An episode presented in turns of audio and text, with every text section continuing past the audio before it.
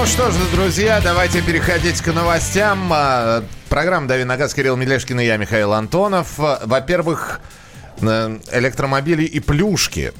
Э, вот так вот. Плюшки. Я, и плюшки, да. Я вот так вот назвал эту первую новость. Электромобилям в России могут разрешить бесплатно ездить по платным дорогам покупайте электромобили. Так хочется после этого сказать. Платные трассы могут стать бесплатными для электромобилей. Такая инициатива выдвинута рабочей группой э, научно-технического э, э, предприятия «Автонет». И эта инициатива направлена в Минпромторг и МВД. В общем, э, вот так вот. Покупайте электромобили, и будет вам бесплатная трасса. Слушай, ну, больше похоже на троллинг, с учетом того, что платные трассы у нас пока исключительно междугородние, а вот с поездками на дальние расстояния у электромобилей как раз дела-то обстоят не очень. Вот смотри, как они поясняют, да, да, те самые люди, которые предложили все это. Сама по себе эта инициатива не, не, не несет значительных экономических потерь, ведь на данном этапе количество электромобилей в стране не превышает 4000. Да, и э, львиная доля этих электромобилей, повторюсь, э, к поездкам на дальние расстояния не, пред, э, не, пред, не предназна... предназначена в принципе, да. Ну, э, давай так скажем, заправки есть. Да, не, ну, их ма- маленькое количество. Но ты посмотри, ведь такой инициативой убиваются сразу несколько зайцев. Заяц первый количество электромобилей, как они планируют, будет повышаться. И это действительно так. Динамика продаж электромобилей в России, она показывает э, растущую э, тенденцию. Рост из года в год.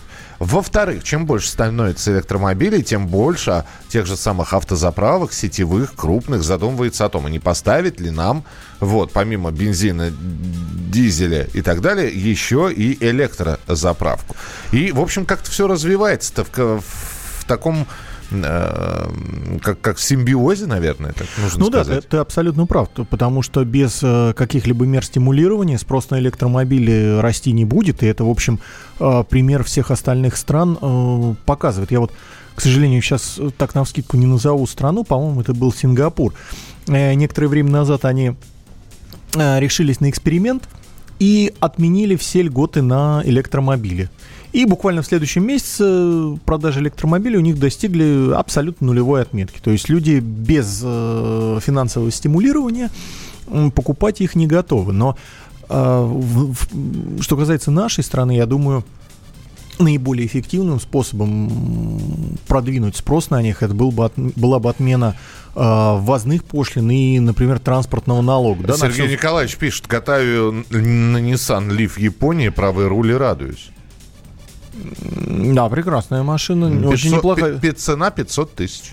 500 тысяч, э, действительно, они стоят э, в поддержанном состоянии в России достаточно вменяемых денег, только вот это речь идет о первом поколении машины, которая большим запасом хода не отличается, а зимой он еще снижается. Ну, да, учитывая, что у нас платные дороги все-таки такие покрывают достаточно большие расстояния. Ну, в общем, посмотрим, как все это будет ну, вот хотя, развиваться. Например, с ценой платника до Шереметьево и обратно, который у нас отличается такой, угу. очень жадный ценой. Да. Вот там было бы интересно. И ехать недалеко, и экономия существенная. В общем, поглядим. Инициатива предложена. А как на нее Минпромторг от, отреагирует э, и Минтранс, поглядим, расскажем обязательно. Следующая новость. В Госдуме предложили снимать штрафы, если данные о них не выложили на госуслугах. Это предложили сделать депутаты Государственной Думы. Они такой законопроект подготовили. И давайте послушаем сейчас депутат Госдумы Госдумы Ярослава Нилова. Вот он сейчас подробнее об этом проекте расскажет. Связано это с тем, что достаточно много жалоб поступает от наших автомобилистов, э, не только в адрес фракции ЛДПР, но и в адрес правозащитных организаций, когда камеры фото-видеофиксации зафиксировали правонарушение год, два, даже три года назад, и водители об этом не были уведомлены. Информация нигде не была доступна, никто про эту фиксацию правонарушений не знал. На портале госуслуг эта информация отсутствовала. А спустя несколько лет а, вдруг письмо счастья появляется, и кроме этого уже спустя такое время все материалы передаются в службы судебных приставов, где могут принимать соответствующие меры, и штраф удваивать за несвоевременное э, погашения задолженности стороны владельца транспортного средства. Поэтому мы посчитали, что абсолютно правильное предложение со стороны синих федерок прозвучало. Это был Ярослав Нилов. Ну, как ты считаешь? Значит, если приходит письмо счастья, ты проверяешься на портале госуслуг, там ты не видишь этого штрафа, значит, э, ты его просто не платишь странная, если честно, инициатива, потому что, ну, почему именно портал госуслуг? Точно так же можно опираться на присланное или не присланное бумажное письмо, и вот с этим как раз гораздо больше, я бы сказал, на порядок больше проблем. Что письма... когда письмо приходит, а у тебя уже срок а, э, той самой 50-процентной скидочной оплаты прошел уже. Да, иногда бывает, что оно не приходит вообще. И люди, которые, например, с портала... У нас же нету обязанности быть зарегистрированным на портале госуслуг, общаться с интернетом ежедневно или еженедельно проверять там свои штрафы. Кирилл, обрати внимание, я же сказал, что это законопроект. А если. Это, если это будет законом, если это будет законом, то это в твоих интересах. Опять же, никто не скажет, что вот Кирилл Мелешкин или Михаил Антонов обязан быть зарегистрирован на портале госуслуг. Вольному воля, пожалуйста. А с другой стороны, ну ведь, э, опять же, сама по себе идея-то неплохая. Значит, приходит письмо счастья, но если информация о штрафе не была размещена на портале госуслуг в 10-дневный срок, то есть у вас 10 дней для того, чтобы человек мог действительно понять, что его не обманули, что это не мошенники какие-нибудь. Он же не будет, опять же, человек не обязан знать вот эти вот все номера БИК, э, ПИК, э, счетов корреспондентских согласен. и так далее. Человек и, и лезет на портал услуг. Ага, есть штраф такой, ну ладно, пойду оплачу. Если он на портале госуслуг своего штрафа не видит, ну, извините. Я не знаю, вопрос только примут ли этот законопроект. Это же, опять же, ну, от какой-то части, скажем так, ошибочных каких-то штрафов или откровенно липовых, да, людей это убережет. Но в общем масштабе, повторюсь, проблема с недоставкой или несвоевременной доставкой бумажных писем, на которые все-таки у нас и ориентируется значительная часть населения, он гораздо более острый. То есть... Ну, То есть вот с, с ними бы что-то сделать. Но здесь есть и новости про это, что хотят информацию об этом, э, о том, что существует задолженности по штрафу Э, сбрасывать. И говорят, что уже существует такое, но хотят как-то это массово сделать э, на электронную почту э, владельца автомобиля. И ну, опять-таки, да. СМС-сообщение. Будучи зарегистрированным на том же сайте госуслуг, можно подписаться на уведомление, и по, либо там по СМС, либо по имейлу будут приходить уведомления, что у вас новый штраф, пожалуйста, оплатите. То есть, по крайней мере, пропустить свою задолженность или как минимум скидочный период будет сложно. В первую осеннюю сессию хотят э, обсуждать депутаты этот законопроект. Э, поглядим, как он будет продвигаться в Госдуме. Кстати, про камеры мы обязательно еще поговорим, потому что в правительстве нашли пользу от частных видеокамер на дорогах. Но через несколько минут к вашим вопросам. Давиногаз. Радио как книга. Разливает воображение. Но для тех, кто хочет больше, мы ведем свой YouTube-канал. Все эфиры, трансляции, именитые гости, крутые спикеры, громкие заявления и провокации. Бурная жизнь прямо из студии. Радио «Комсомольская правда». Надо и сто раз услышать, и один раз увидеть.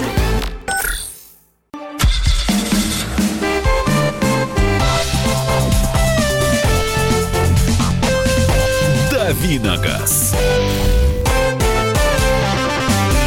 Итак, друзья, программа «Дави на газ». Кирилл Мелешкин сегодня отвечает на ваши вопросы, потому что сейчас время как раз для ваших вопросов. Кирилл, редактор отдела автомобильной информации журнала «За рулем». И пока Кирилл Бревдо у нас находится в командировке, он, собственно говоря, от главный в этой программе. Какой ресурс у Пола Седан 2012 года? Ну, вообще машина в целом достаточно надежная. Один период у них были проблемы а, с двигателями 1.6, так что, учитывая, что эта машина уже такая достаточно пожилая, семилетняя, вот на двигатель бы обратить внимание, узнать у предыдущего владельца, как я понимаю, вы собираетесь машину поддержанной купить, э, что с мотором делалось, как в целом он себя вел, а в остальном достаточно надежное, что, в общем-то, подтверждает обилие этих машин в такси. Так, здесь спрашивают про двигатель. Не знаю, попробуй э, на вскидку. L200, двигатель 4D56T. 200 это, видимо, речь идет о митсубисевском пикапе. Но больших нареканий каких-то я на них не слышал. В целом, на так как машина, по сути, относится к коммерческому сегменту и оснащена э, дизелем, там еще с ресурсом пока еще все в порядке. Не так плохо, как у легковых. Доброе утро. По интернету гуляет ролик, где камера на сплошную находится в автомобиле который едет в потоке и при появлении сплошной разметки провоцирует на обгон снижением скорости. Что это такое и законно ли? Э, что, я как-то... Да, Ты видел этот ролик? Да, да, да. да. Знак... Попробуй рассказать еще раз. Я не совсем понимаю из этого сообщения, что за ролик-то. Ну, мы как привыкли, да, нас снимает либо стационарная камера, либо переносная, но вот стоящая Тренога, да. на, на месте, да. да.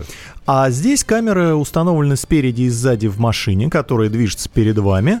А, но так как э, ждать вот естественного нарушения э, сложно, долго и вообще не спортивно, она в местах, где обгон запрещен, снижает скорость до вообще несуразно минимальной, и водители, ну, в общем, рано или поздно, скорее всего, рано, кто-то не выдержит такого издевательства, поедет через сплошную. То есть он провоцирует? Провоцирует. Подожди, подожди. Об, об, об, обгон исключительно с левой стороны? Справа, почему не справа? Ну, это, естественно, происходит на однополосных дорогах Ах, загородных, вот, где да. посередине сплошная, то есть выезд на встречную полосу неминуем. А почему она двигается с черепашьей? Или, или это не черепашья, а предельно допустимая скорость там, например? Ну, вряд ли это предельно допустимая, потому что если кто-то будет ехать со скоростью, ну, близкой к лимиту, э, в общем-то, его никто не полезет обгонять вот так вот в наглую. Ну, уже у нас прошли те времена, все-таки на сплошную смотрит, и даже если едет какой-то явный тихоход, ну, как правило, большинство людей все-таки терпят до разрешенного места.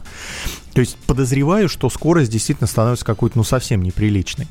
То есть ну, провокацию вы э, не докажете. Хотя э, здесь все это видно в полный рост, но она вас не оправдывает и никаким оправданием служить не может, к Подожди, сожалению. А это не является опасным движением? У нас же э, быстроходы являются опасным движением. А вот тихоходы, к сожалению, тихоходы нет. Тихоходы нет, да? Да.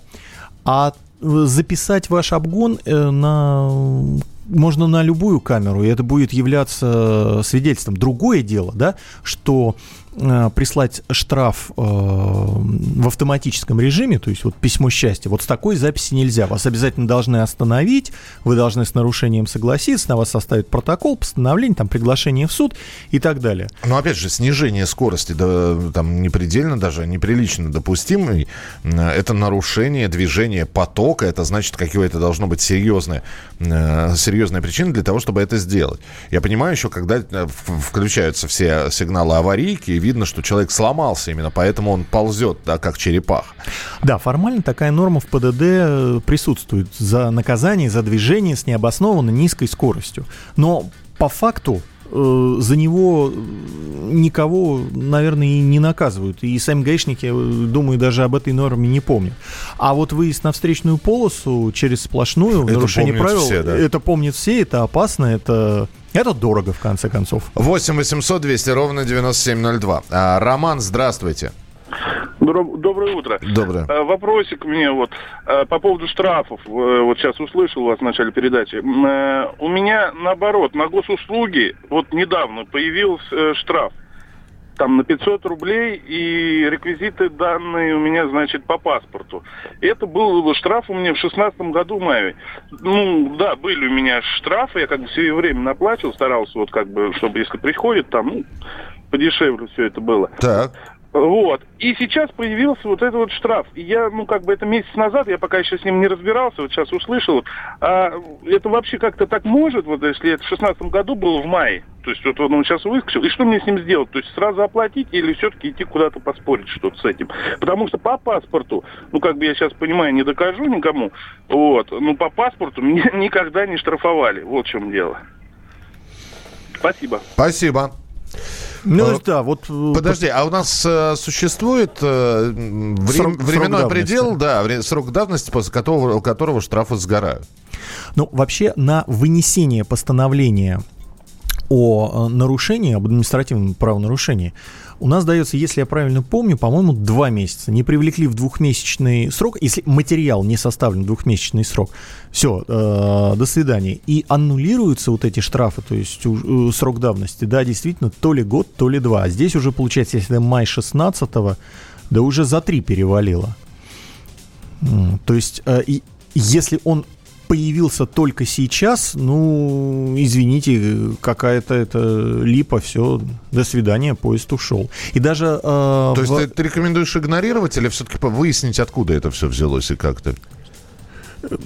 Я бы попытался выяснить, э, тем более, если, как вы сказали, он действительно висит не на каком-то там левом портале, а на госуслугах. Но в данном случае, по-моему, вся правда на вашей стороне, и его можно в конечном итоге просто на него забить. А, пожалуйста, следующий телефонный звонок. Антон, пожалуйста, будьте добры, не очень длинно. А, доброе утро. Здравствуйте. Здравствуйте. Хотели бы уточнить, вот, э, когда возобновится производство автомобилей Opel э, в Российской Федерации? Потому что, значит, какая-то информация гуляет, значит, э, по просторам интернета о том, что, значит, возобновиться, возобновиться, так все-таки хотелось бы знать, как, что автомобиль достойный достаточно. Спасибо. Ну, во-первых, Opel не так давно ушел. Но он там возвращается. Но он возвращается. Говоря, говорят, что возвращается. Говорят, что возвращается не целиком и полностью, а отдельными моделями. Вот. Это да. да. Что ведутся переговоры. И, понимаете, дополнительной информации нет. Ск- э, опять же, все зависит от концерна Opel. Невозможно их притянуть на наш рынок на Аркане, потому что, вот, пожалуйста, вот сейчас два коммерческих бренда уходят с нашего рынка, об этом я чуть подробнее расскажу. Но говорят, что в 2020 году появится несколько новых моделей, как раз, э, ты не знаешь, каких именно? Ну, Opel к нам вернется с э, парой коммерческих машин, которые являются клонами Peugeot Citroёnов, которые уже выпускаются в Калуге, и Opel там уже тоже начинают собирать. Но по легковым машинам пока еще ясности нет. Скорее всего, это будет один или два кроссовера, и на первых порах вряд ли российской сборки. То есть они будут достаточно дорогими.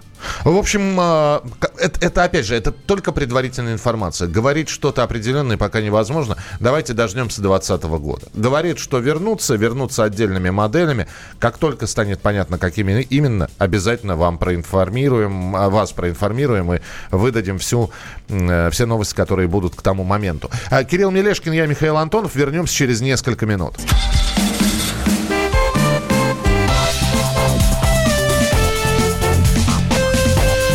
Давиногаз.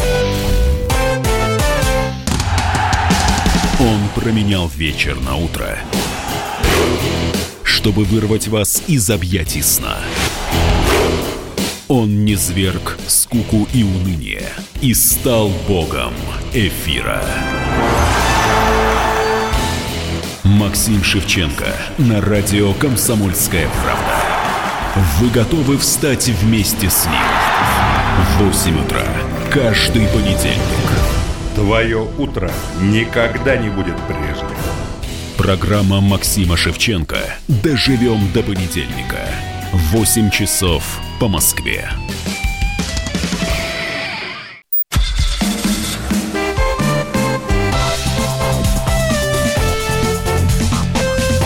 Давиногаз. Итак, друзья, программа «Дави на газ». Мы продолжаем. А, я напомню, что Кирилл Мелешкин, редактор отдела автомобильной информации журнал «За рулем» сегодня главный э, в передаче и отвечает и за темы, и за вопросы. И вот какая тема, вот мы, которую хотели бы с Кириллом и с вами обсудить. Э, причем голосование мы проведем в этой части программы. Вы только держитесь за что-нибудь. В правительстве нашли пользу от частных видеокамер на дорогах. Действительно свежо, потому что о частных камерах раньше говорили, либо молчали, либо говорили плохо. А вот э, похвалили их на официальном уровне, наверное, первый раз. Первый раз, и э, сейчас я вам расскажу, какую же пользу нашли в частных видеокамер. Участие частных компаний в видеофиксации нарушений правил дорожного движения снижает уровень аварийности. Это главная причина, почему частным камерам быть. Об этом заявили в Минэконом развития. В результате реализации всех соглашений, в которых размер платы публичной стороны зависит от количества собранных штрафов, аварийность снизилась на уровень выше среднего. Вот такой канцеляризм выдала Минэкономразвития в своем докладе. Ну а если разбираться более детально, то среднее снижение аварийности при установке камер по договорам, э, договорам с частниками достигает 19%. То есть, действительно, на этом участке дороги была, ну, грубо говоря, аварийность, которую берут за 100%. И по сравнению с 2018 годом вот установили частную камеру, аварийность снизилась на 19%. То за есть, год. Э, давайте более простыми числами скажем, да, избавились всего лишь от каждой пятой аварии. Всего лишь от каждой пятой. Но тоже результат. Тоже результат, э, но в моем представлении, и я думаю, в представлении большинства водителей, как только возникает камера, то количество э, нарушений в этом месте, ну, практически сходит на нет, да, потому что, ну, до определенной стадии срабатывает эффект новизны, ой, новая камера там собрал один штраф, другой, потом все привыкли и начинают в этом месте ехать более-менее э, в рамках ПДД. И что же получается? То есть э, львиная доля водителей перестает нарушать, едет э, в рамках правил, а всего лишь каждая пятая авария уходит. И это, э, причем, я же тоже эту новость смотрю, это максимальный показатель. Ну да, ну, берутся абсолютные цифры, да, по максимуму, не по минимуму. У меня сейчас предложение, значит, запустить систему голосования, пожалуйста. Голосуйте. Итак, дороги, по которым мы ездим. На дорогах установлены камеры фото-видеофиксации нарушений правил дорожного движения. По-вашему, все-таки это приоритет государства, и на камеры, на установку камер должна быть монополия государства. Только государство может собирать штрафы, и никакие частные компании ни на каком аутсорсинге не должны работать в этой сфере. То есть сбор штрафов за нарушение правил дорожного движения должно, должен быть только у государства. И если вы так считаете, 637-6519. То есть только государство должно собирать штрафы и никакие частники. 637-6519. Если вы считаете, что... Ну а почему нет? Почему нет? Больше камер, меньше ДТП. Разве в этом что-то плохо? Э, и есть что-то плохого? 637-6518. Итак, только государство 637-6519. Не только государство, но и частники должны быть 637-6518. Код Москвы 495. Ваше сообщение 8967 200 ровно 9702. Вы также можете позвонить по телефону прямого эфира 8 800 200 ровно 9702. 8 800 200 ровно 9702. Здесь ведь э, вся проблема только в том, что у большинства, наверное, э, которые едут, которые не едут, которые вот сейчас с нами эту новость слушают, первая в голове мысль, а честен ли частник, который желает заработать?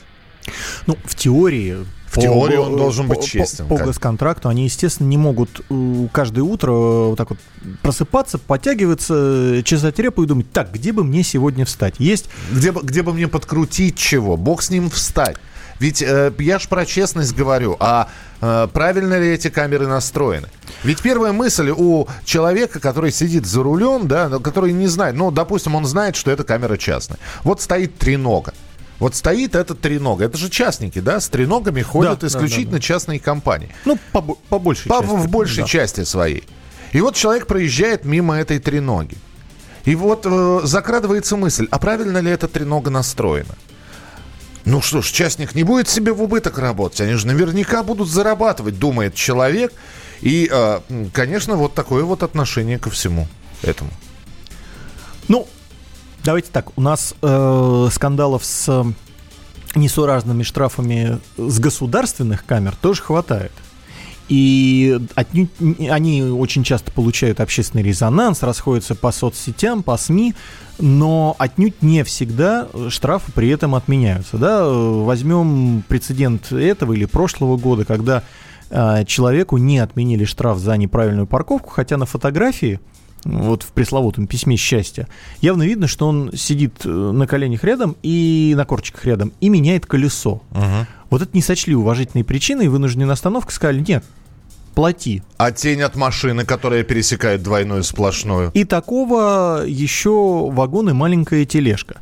Так что здесь э, рисовать портрет частника как э, вот такого вот э, страшного и абсолютно беспринципного сборщика денег не следует.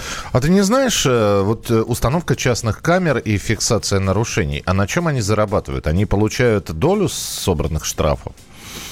Ну, вот просто интересно. Никогда не пробовали вот в редакции за рулем, например, выяснить, а за счет чего частник-то живет?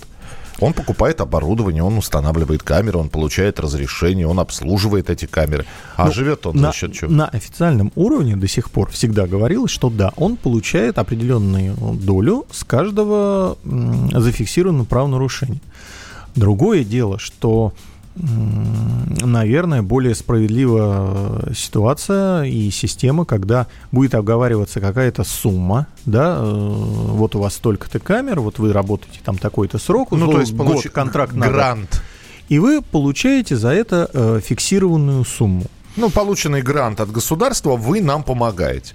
Но при этом а, Да, количество собранных штрафов не зависит от ваш, на ваше Да, благосостояние. да, да. И, в общем, э, можно привести пример из, ну, несколько другой сферы, где, на мой взгляд, это сработало. Да, давай вспомним раньше, как у нас маршрутки ездили, да, и как они остались э, работать во всех городах, наверное, кроме э, Москвы, где их привели в цивилизованный вид.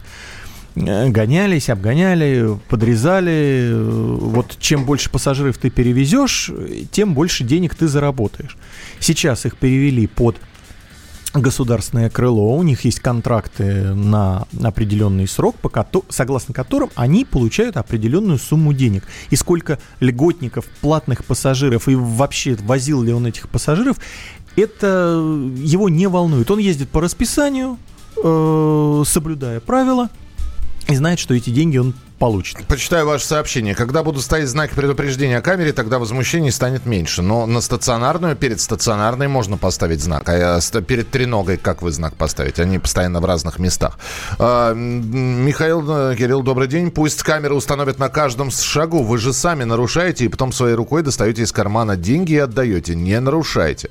Давайте начнем друг на друга ставить камеры и стучать друг на друга. К чему это приведет? А может лучше заводы строить и налаживать производство? Подождите, э, причем здесь э, вы смешали квадратное с фиолетовым? Мы сейчас говорим о нарушении правил дорожного движения, э, и бог бы с ним, человек нарушал и только бы себя подвергал опасности. Он подвергает опасности всех других, находящихся на дороге.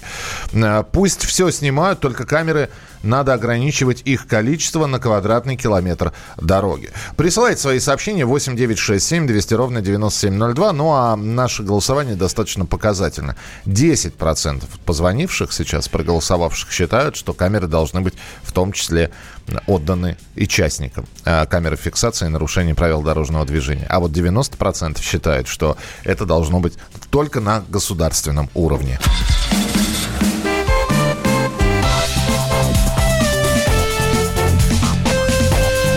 Давиногаз.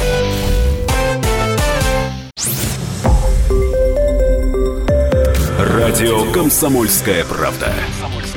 Более сотни городов вещания и многомиллионная аудитория.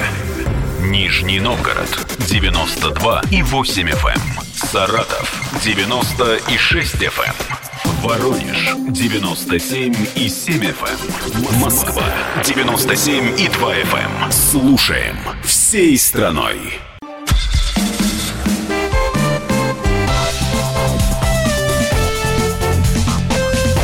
Давиногаз. Итак, друзья, финальная часть нашей сегодняшней передачи «Дави на газ», сегодняшнего выпуска с Кириллом Мелешкиным, который он сейчас расскажет о новинках э, отечественного или зарубежного автомобилестроения, редактор отдела автомобильной информации журнала «За рулем» и наша традиционная рубрика «Тест-драйв». О чем сегодня пойдет речь? Да, вот недавно был опыт очень э, интересного тест-драйва. Взяли одну из, наверное, ключевых новинок этого года, Renault Arcana. Это первый доступный купе-кроссовер, э, который разработан по идее, вообще по мысли, по- с подачи российского офиса и при его активном участии. А Вот. Машина только на рынок выходит. И сравнили мы его с э, его более доступными э, собратьями по марке, с Дастером и с Каптюром. Так. Вот. А, особенно было интересно сравнить с Каптюром, потому что по цене они достаточно близки, но вот из-за того, что Аркана получается так на голову современнее по дизайну, по интерьеру, по технике, э, и, но не намного дороже, возникал вопрос, собственно, вот кому, кому нужен Каптюр. И по результатам что получилось? Что Дастер действительно он э, самый дешевый, такой самый аскетичный, он остался в своей нише. У него самая э, всеядная подвеска, ему абсолютно все равно, что там у него под колесами. То есть для э, регионов машина по-прежнему э, как альтернатива там Шеви Ниве или классической Ниве машина отличная, что в общем-то продажи-то и показывает. Он до сих пор в топе Дастер у нас держится.